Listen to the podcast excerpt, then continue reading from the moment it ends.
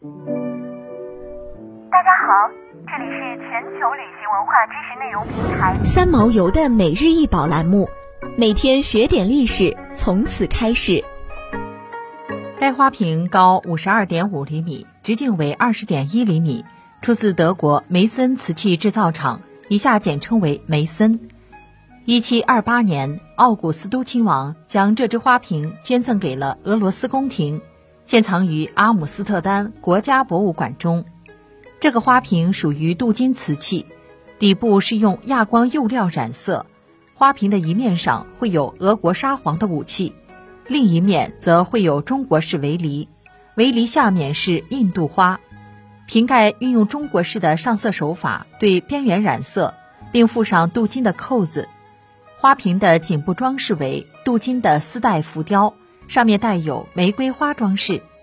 十八世纪的欧洲非常流行中国风，可以从欧洲人对中国瓷器的迷恋和丰富的中国风装饰图案看出。梅森的历史也始于对东亚风格的设计和模仿。这枚镀金瓷花瓶就是东亚艺术风格瓷器的代表之一。花瓶上的印度花设计出自瓷器画家霍罗特之手。梅森早期创作的瓷器风格与这位画家有着密切的关系。霍罗特的中国画中描绘的是当时欧洲人对东亚的幻想，其中包括带有中国风格的动植物形象，以及中国人日常生活的奇幻场景。瓷器是中国历史上最伟大的发明，制造瓷器是一门技术含量特别高的工艺，在古代这项技术算得上是高科技。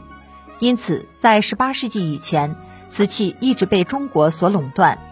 瓷器又是生活中不可缺少的用品，欧洲人需要长期从中国进口瓷器，瓷器在欧洲的价格就猛涨。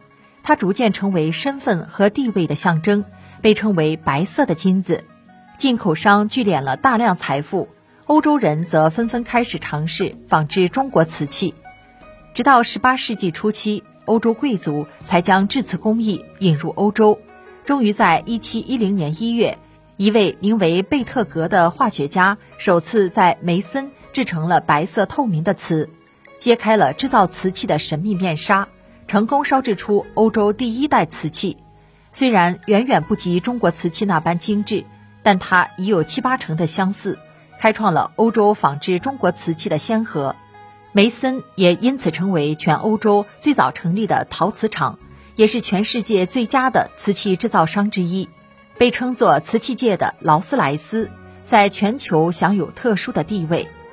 自1710年成立以来，梅森一直致力于采用精湛的工艺来提供最高品质的瓷器。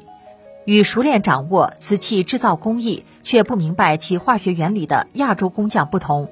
欧洲人对瓷器烧制的原理有理性的认识，并有定量的了解。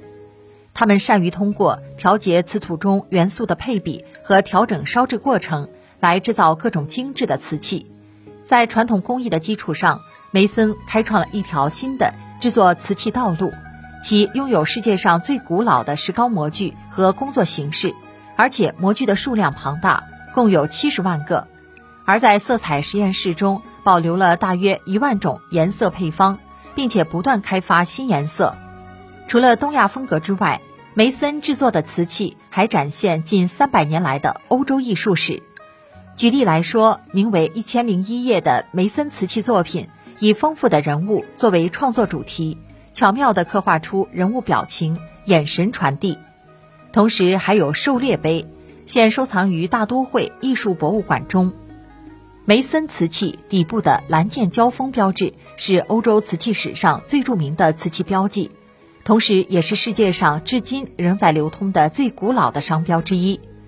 蓝剑交锋标志源于当年萨克斯公国国徽，每件带有蓝剑交锋标志的瓷器都是用手工绘制的，我们称其为著名的梅森釉底蓝色剑画。